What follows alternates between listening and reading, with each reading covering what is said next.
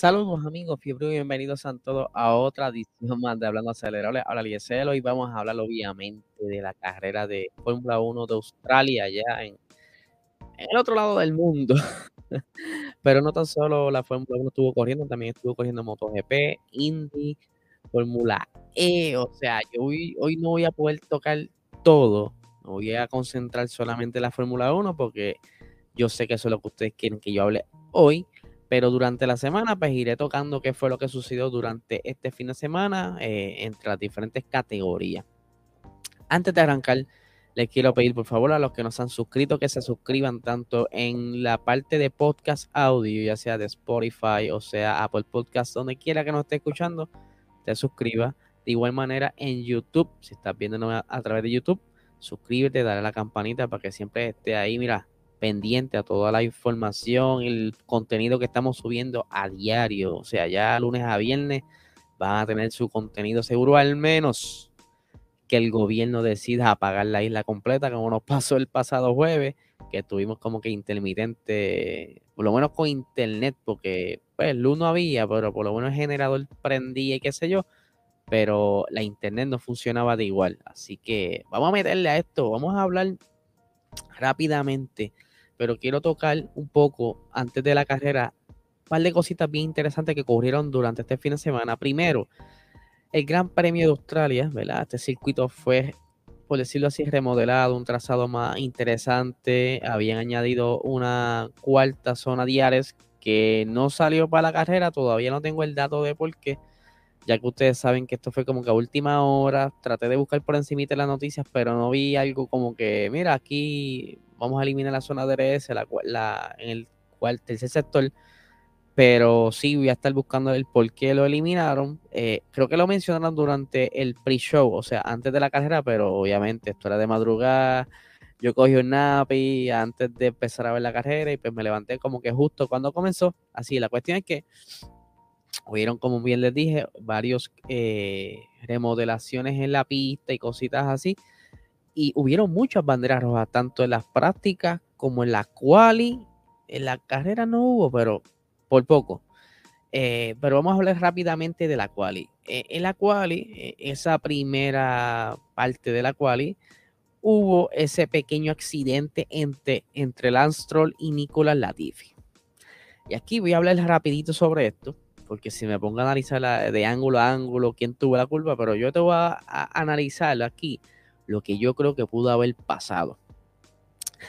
Ellos estaban ya, este, unos estaban en la vuelta de formación, ¿verdad? Calentando la goma y qué sé yo, otros ya habían salido de la vuelta rápida. So, había ciertas banderas azules en la zona. Latifi deja pasar a Lance Stroll y pues también de camino estaba un Alfa Romeo y pues Lance Stroll dije, mira, ya yo le pasé a, a Latifi, estoy seguro, veo que por el retrovisor izquierdo viene un alfa, déjame echarme hacia la derecha para entonces que el alfa pase, que obviamente tú no puedes asumir que, el otro está atrás. Yo no sé qué le dio a Latifi con como que se acordó de algo, contra, tengo que ir para el pit y como que arrancó, ¿verdad? Aceleró más y se le tiró por el lado derecho cuando justo Stroll se estaba tirando hacia la derecha para quizás dejar pasar al alfa y se encontraron los dos y se formó un reguero. Este es el tercer fin de semana, yo creo que la Tiffy se barata en la quali, eh, o por lo menos en el fin de semana. O sea, ya lleva una racha de accidentes bastante fea. Yo lo estuviera como que anotando a ver qué rayos voy a hacer con ese muchacho. Y pues el Stroll, ¿qué podemos pensar del Stroll? Yo creo que aquí está más salvo porque yo creo que fue una caballada más de Latifi que de Stroll, aunque Stroll no debió asumir que ya Latifi estaba lejos, no sé. Creo que debe estar pendiente a todos los retrovisores porque cositas así pueden suceder. Otra cosa que estuvo sucediendo durante este, ¿verdad? Obviamente esto sacó una bandera roja, ¿verdad? Esto sacó una bandera roja, esto afectó varias cositas por ahí, pero lo otro que estuvo sucediendo es que Fernando Alonso en la Q3, casi, casi, casi acabando la Q3, eh, se estrella, ¿verdad? Cerca de la, creo que fue la curva 11, si no me equivoco, saliendo de esa curva 11, eh, y es porque aparentemente tuvo una falla hidráulica y no pudo bajar los cambios como se supone para entonces eh, parar el monoplaza. O sea, ellos frenan obviamente con el freno, pero también utilizan los cambios para facilitar más la frenada y poder eh, con ese cambio pesado pues, entrar mejor en la curva. Se supone que él, según él explicó, eh, llegar hasta tercer cambio, ¿verdad? Tercera, como decimos acá en Puerto Rico, y pues no fue así, se quedó en cuarta, no pudo parar bien, el carro siguió de largo y le metió a la valla. Cosa bien interesante porque él ya había tenido eh, un segundo sector con récord, tiempo récord, lo que muchos dicen que pudo haber estado mucho mejor acomodado en la parrilla para la, ¿verdad? Para la carrera, pero lamentablemente no fue así.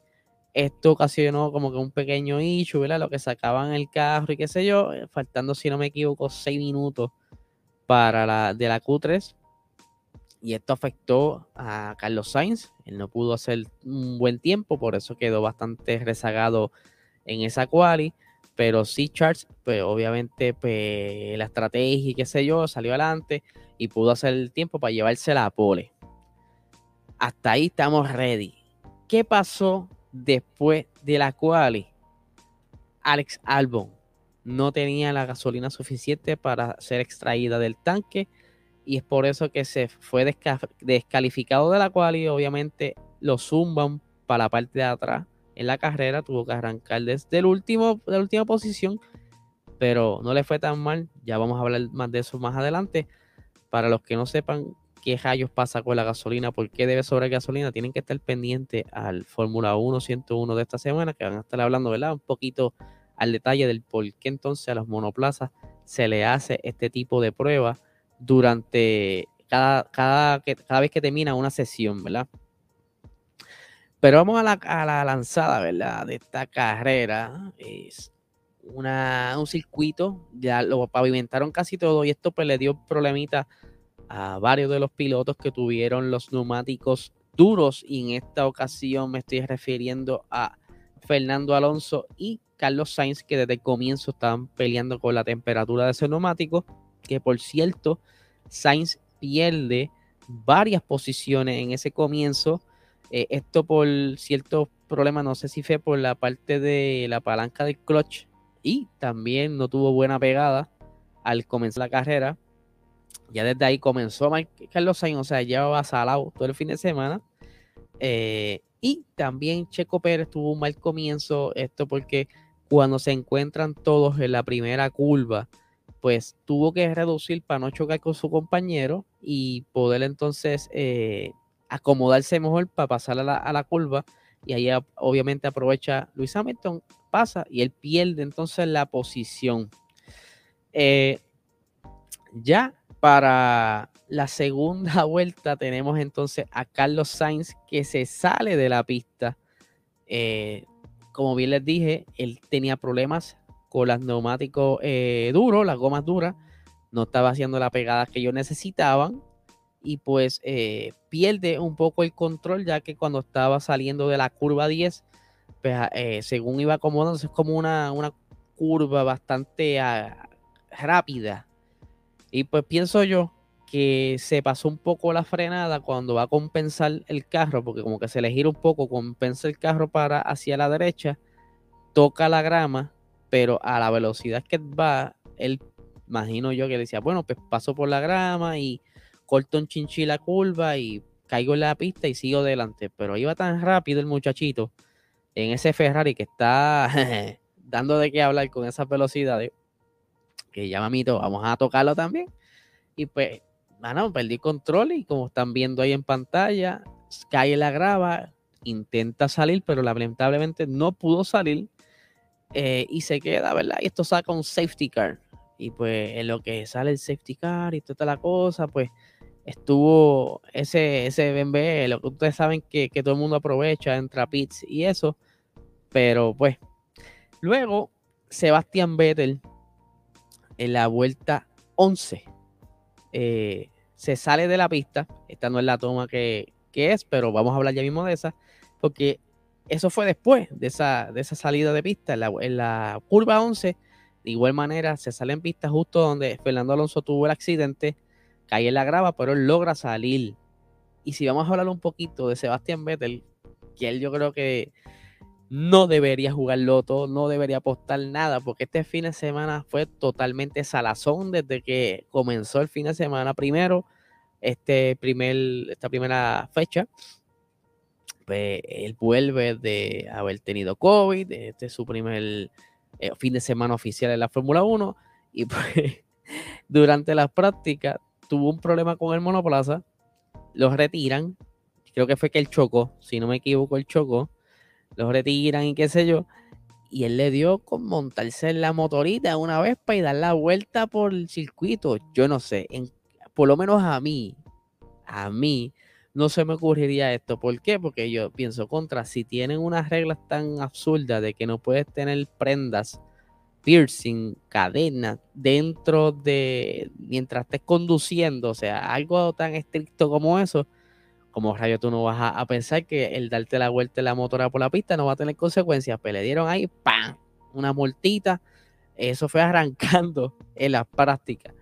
Eh, en la P13, la práctica 3, tuvo otro accidente cerca de la misma zona donde se salió en la pista eh, antes de tener ese accidente que están viendo en pantalla. Y pues eso fue una de las contrarreloj que tuvieron para poder reparar el monoplaza y echarlo a coger por lo menos en, esa Q1 antes de que se acabara el tiempo que el accidente de Lance Stroll y Nicolás Latifi, que mucha gente está bromeando con eso, que mira, la Stroll hizo lo necesario para que Vettel pudiera salir a pista, eh, faltando creo que eran como dos minutos, eso es lo que le quedaba a esa, esa Q1, y pues Vettel logró dar una vuelta, aunque no fue suficiente para pasar a la Q2, pero por lo menos salió a pista y estaban todo el mundo contento porque los mecánicos hicieron el trabajo necesario para poder tener ese monoplaza a tiempo. Pues luego, eh, para la vuelta 17, antes de ese accidente de Vettel, Magnussen también se sale por la grava y él sí logra controlar el monoplaza. Eh, y es para entonces eh, la, vuelta 22 tenemos una pequeña batalla entre Daniel Ricciardo, Alex Albon y Lance Troll. Estuvieron los tres ahí, se encontraron en esa recta principal y tratando obviamente de quién era el más rápido y cuál pudiera quedar por el delante del otro. Que por cierto, Stroll fue llamado la atención porque no recuerdo si fue durante esta batalla específicamente en uno de esos momentos, porque ese tren estuvo bastante cerca y estuvieron peleando por bastante rato, y Astrol, yo no sé qué rayo le dio con estar eh, zigzagueando durante la recta principal para crear quizás turbulencia y que no le alcance que está detrás, o maybe eh, no dejar pasar a nadie, ya que estaban bastante cerca, y por esto le dieron un penalti de 5 segundos, entre otras cositas que lo estuvieron velando durante la pista, pero ya por esto eh, lo penalizaron. Para la vuelta 23 tuvimos una pequeña batalla entre Checo Pérez y Luis Hamilton, que Pérez se lució bastante bien este fin de semana, lo vimos en podio, que ya mismo vamos a hablar de eso, pero también vimos cómo los Mercedes se vieron quizás un poco beneficiados de este circuito, dado que aunque tenían por posing, ¿verdad? Ese brincoteo que muchos de los comentaristas de las diferentes nacionalidades dijeron, wow, brinca demasiado, se le ve la cabeza durante todas las rectas principales cuando alcanza la velocidad punta. Eso es algo súper incómodo, o debería ser incómodo. Yo no estoy ahí montado, pero sí. Eh, y pudieron estar quizás, este circuito les favoreció. De igual manera, a McLaren le favoreció este circuito. No se manifestó o no se presentó el problema que ellos tienen con los frenos y toda esta cuestión aerodinámica que han tenido en los, circuitos pasados, para este trazado, me imagino yo que por la manera en que está construido o, de la forma que tiene el trazado, pues no, no le afectó y pudo estar mejor eh, acomodado dentro del fin de semana, ya dentro de la quali y la carrera. Eso es algo bien interesante que vamos a estar hablando durante la semana, algo más a fondo, porque si no nos quedamos aquí hablando toda la noche. Pero sí, eh, Hamilton y Russell aunque no, no entraron eh, entre los primeros tres, aunque Russell sí, pero no fueron los dos, ¿verdad? Hamilton no pudo disfrutar de ese podio, pero sí se vio un Mercedes mucho más cómodo, a pesar de que tienen problemas todavía con pole posing. Eh, ahora sí, la foto que les tenía por aquí. Entonces, para la vuelta 23 es que Vettel, saliendo de la curva 4, pienso yo que fue cuando tocó el curb eh, acelera y estos curbs son un poquito traicioneros, por eso es que muchas veces eh, no acostumbran mucho a utilizar el curb, simplemente pasan pero no aceleran, no aceleran sobre él porque tienden a ser resbaladizos, pues Vettel, me imagino yo, en el ajoro de tratar de alcanzar varias posiciones, él estaba cerca de otro monoplaza, quería cazarlo y pues lamentablemente pierde el control y choca, esto ocasiona un safety car y aquí sí este, eh, sacan el full safety. Creo que para cuando eh, este muchacho Carlos Sainz tuvo la situación fue un virtual safety car, pero aquí fue un full safety eh, que ocasionó que entonces la estrategia de muchos de los pilotos aprovecharan y entraran a los pits. Russell entra en este momento y aprovechando que estaba bastante cerca, algo que fue quizás de conflicto o controversia luego de carrera, que también vamos a estar hablando eh, durante esta semana, pudiera ser este para Box Talk o para el episodio de mañana, porque fueron por unas expresiones de Lewis Hamilton que hizo luego de carrera y quizás no fueron las mejores palabras que escogió, maybe no seleccionó bien lo que iba a decir y se malinterpretó y pues le cayó una lluvia de, de comentarios diciendo que pues este, bueno, lo hablamos más después. Es que eh, no dijo, él dijo lo siguiente, vamos a hablarlo rapidito.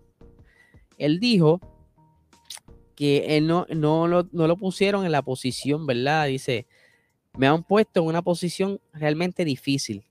Y luego él sale, luego que le cae toda esta lluvia de, de comentarios, sale y, y, aclara lo que él dijo. Pero como bien les dije, vamos a estar hablando en la semana sobre esto. Eh, entonces, como le estaba diciendo, sacan un safety car y entonces eh, ya para esa vuelta todavía eh, este muchachito Leclerc aprovechó también el safety car y logró entrar al pit. Ya Max Verstappen había entrado intentando hacer un undercut, pero la, la suerte y la luna, las estrellas se acomodaron y esto hizo que Leclerc pudiera entrar y quedar al frente. Y algo bien interesante este fin de semana estrenaban una regla nueva, la cual no permite eh, que mientras estás casi por comenzar la lanzada nuevamente de la carrera, ustedes saben que Max Verstappen acostumbra a quedarse justo al lado del contrincante como para intimidarlo, para, ¿verdad? Para ponerlo nervioso, para tan pronto pase la línea del go, pues quizás tener un poco de ventaja. Ya eso no se puede. Tienes que quedarte por detrás de tu contrincante. Eh, esto, ¿verdad? A raíz de todo este revolú que hubo en Abu Dhabi, pues esta fue una de las decisiones que tomaron. Así que ya de, eh, no lo aplicaron para Arabia Saudí, que hubo un safety car y estuvieron ellos ahí como que bien pegados. Ahora sí aquí lo aplicaron. No puedes acercarte Incluso su ingeniero se lo advirtió, dijo, mira Max, este, acuérdate, brother, pero con calma, quédate detrás y vamos a evitar el problema. Y entonces Charles arranca y se queda al frente. Este fin de semana, ese, ese Ferrari de verdad, y ellos lo habían dicho ya, y yo creo que lo hablé en uno de los episodios pasados, eh, no sé si fue cerca del miércoles o el martes, que Ferrari había indicado que venían súper cómodo para este fin de semana, eh, dado a lo que estaban viendo en los simuladores, y así fue.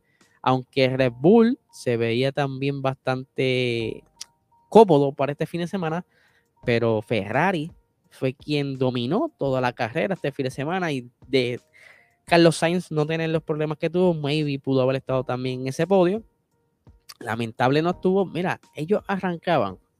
O sea, Leclerc, cuando comenzó la carrera, no, sabe, tuvo una buena arrancada y se le quedó al frente a Verstappen. Verstappen no, no tuvo break para atacarlo en ningún momento. Eh, rápido comenzó a despegarse, 1, 2, 3 segundos. En un momento dado llegó hasta, hasta 5 o 6 segundos.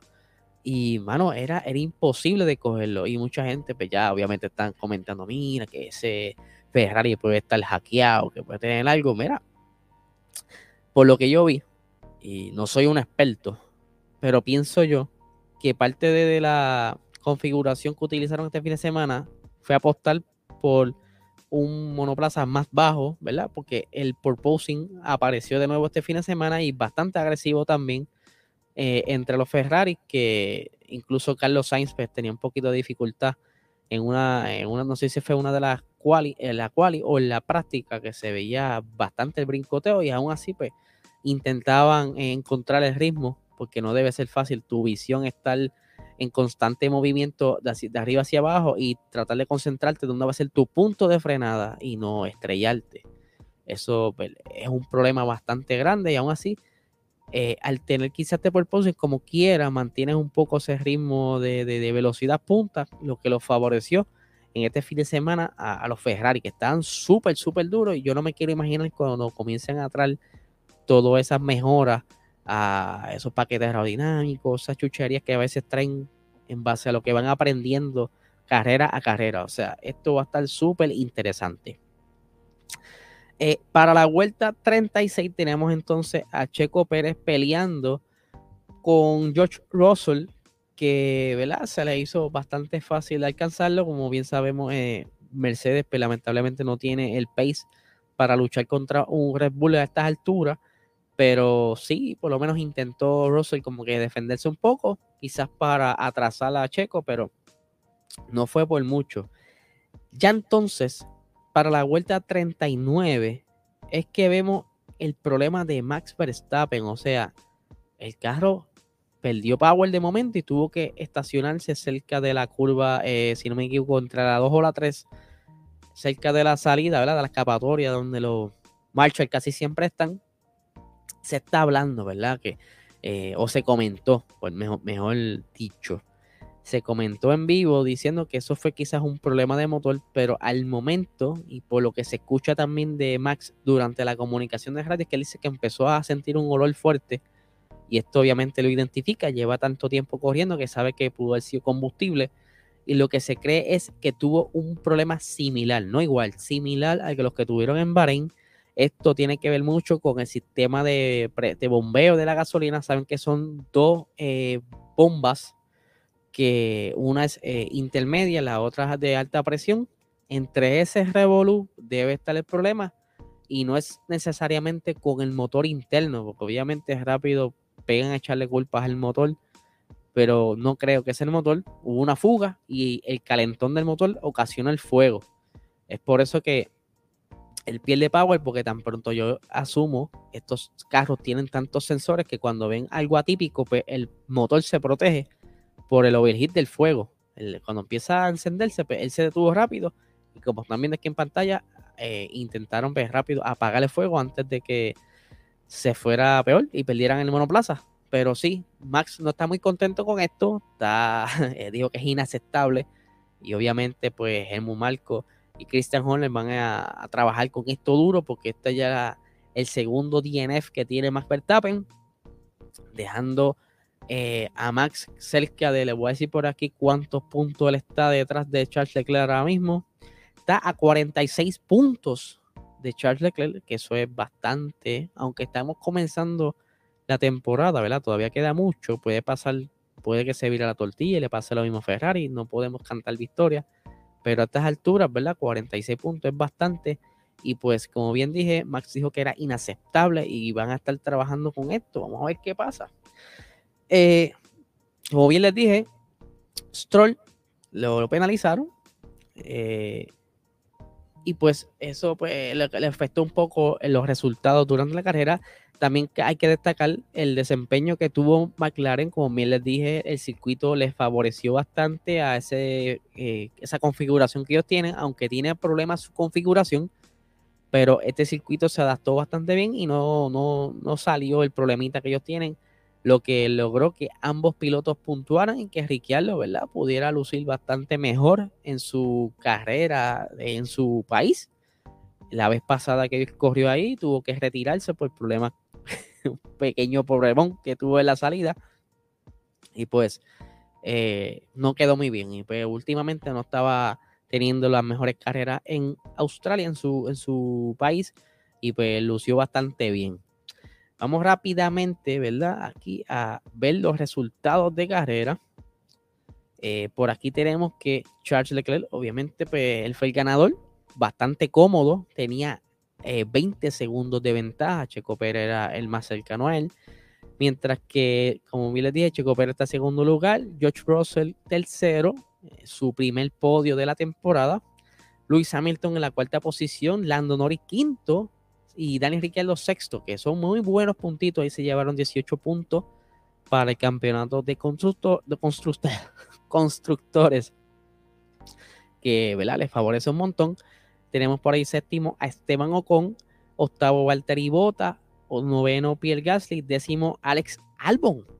Albon, que le había arrancado último en esta carrera y pues obviamente se benefició de los varios abandonos que hubieron y pues la estrategia que jugaron les favoreció para que llevarse ese puntito, o sea, el primer puntito de la temporada, que si comparamos en la temporada pasada, eh, es más temprano en comparación con la temporada pasada, que, tardaron un poquito, ¿verdad? Yo creo que fue que a mitad de temporada fue que comenzaron a tener sus puntitos.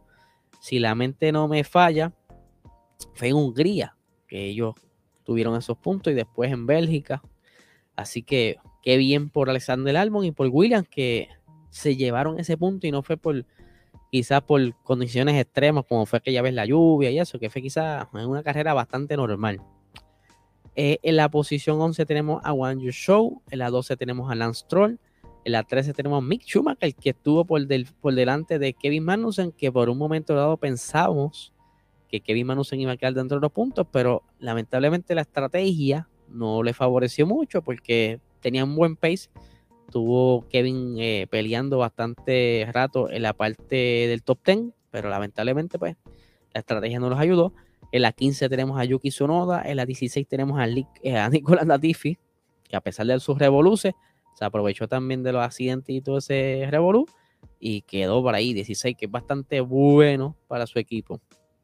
Fernando Alonso, que como bien sabemos, pues tuvo ese problema durante la quali eh, le estaba viendo súper en la primera parte de la carrera. Creo que él podía haber quedado dentro del top 10, pero lamentablemente no sé qué sucedió con sus neumáticos medios que no le estaba favoreciendo mucho y no los duros le funcionaban más que los medios. Así que él estaba bien molesto con la estrategia, no pudo hacer mucho y perdió bastantes posiciones. Y tenemos por ahí a Max Verstappen, que fue uno de los retiros en la posición 18, Vettel en la 19 y Carlos Sainz en la 20. Eh, vamos a discutir rápidamente cómo están los standings actualmente de pilotos. Que por cierto, Charles Leclerc, eh, con sus puntos actualmente, solito, él solo, con sus 71 puntos, él pudiera estar liderando el campeonato de constructores porque ahora mismo Mercedes tiene 65 puntos y Red Bull 55, esto contando con ambos pilotos, mientras que Charles Leclerc, si Carlos Sainz no hubiera puntuado en ninguna, eh, estuviera como quiera adelante llevándose ambos campeonatos. Así que un dato curioso ahí, bastante interesante. Eh, como me les dije, tenemos ahí a Charles con 71 puntos, George Russell en la segunda posición con 37 puntos, Carlos Sainz la con 33 puntos eh, se le acabó la racha de 18 carreras que puntuaba corrido. Yo creo que voy a tener que hablar con Luis porque saló al pobre muchacho por estar mencionándolo tanto. Así que para la próxima no hay que mencionarlo tanto para no salarlo. en la posición 4 tenemos a Checo Pérez con 30 puntos, Luis Hamilton en la quinta con 28 puntitos, eh, Max Verstappen en la sexta con 25, eh, eh, Esteban Ocon en la séptima con 20 puntos, Lando Norris con 16 puntos, Kevin Manusen en la novena con 12 puntos, Valtteri Bota en la décima con 12 puntos, Daniel Ricardo en la 11 con 8 puntitos, Pierre Gasly 12 con 6 puntos, Yuki Tsunoda en la 13 con 4 puntos, Fernando Alonso en la 14 con 2 puntitos, En la 15 tenemos a Juan Yu Show con un punto, Alex Albon con un punto, Mick Schumacher le sigue con cero puntos, pero por estrategia, o sea, vueltas y todas esas, eh, esas diferentes estadísticas que utilizan para acomodarlo, aunque no tengan puntos, ya sea por su DNF, las vueltas lideradas, vueltas dadas, todas esas cositas, pero pues, ahí tienen acomodado entonces a Mick Schumacher en la posición 16 en la 17 tenemos a Lance Troll, 18 tenemos a Nicolás Latifi, perdón, en la 19 a Nicolás Latifi y la 20 a Sebastián Vettel. Y rápidamente, ¿verdad? Para no extenderme mucho, eh, en el campeonato de constructores tenemos a Ferrari con 104 puntos con 40 y pico, yo creo que fue un 39, 40 puntos por ahí, por delante de Mercedes. Mercedes tiene 65 puntos en la segunda posición, Red Bull con 55 en la tercera, McLaren en la cuarta, que está bastante acomodado ahí, que está mejor que el año pasado, con 24 puntos. Alpine en la quinta con 22. Alfa Romeo en la sexta con 13. Haas en la séptima. Eh, perdón, 1, 2, 3, 4, 5. Sí. La séptima con 12. En la octava tenemos a Alfa Tauri con 10. En la novena tenemos a Williams con 1. Y Aston Martin sin ningún punto. O sea, ya Williams supera a Aston Martin por tan solo un puntito. Yo creo que Aston Martin será este año los Williams de la vida. Eh, no sé qué les pasó. No les funcionó esa, eh, esas configuraciones que tienen este año. Así que vamos a ver qué es lo que tienen en realidad de, en ese túnel de viento que tanto dicen que ese monoplaza es totalmente, es totalmente distinto. A que acaben y lo traigan para que puedan coger mejor. Así que vamos a ver qué sucede.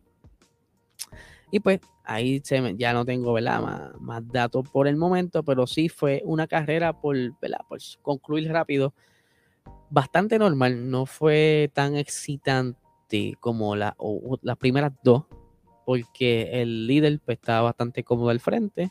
Donde tuvimos momentos para gozar fueron en, lo, en el tren de la zona media, eh, que hubieron varias batallas bastante buenas, pero este circuito se se destaca por ser malo para hacer pase, es bastante incómodo. Así que hay que ver qué sucede en el próximo fin de semana de carrera, que es Imola y es Spring Race. Así que vamos a ver qué sucede, qué pasa. Así que recuerden suscribirse a este canal, darle a la campanita, compartan, dile a tu pana que le gusta también el racing y todo esto de la fórmula y todas estas cosas. Y si estás escuchándome a través de formato podcast, por favor, deja tu este, tu comentario en la zona de, de, rating. Dejamos un rating ahí, que eso es bueno para saber dónde estamos y que esa, esa data funciona para ayudar. Si quieres ayudar, dejamos un rating ahí, dame tres estrellitas, cinco estrellitas, lo que me quieras dar. Déjalo por ahí para entonces, mira, para que esta gente sepa que le estamos metiendo. Así que nada, gente, que tengan excelente semana.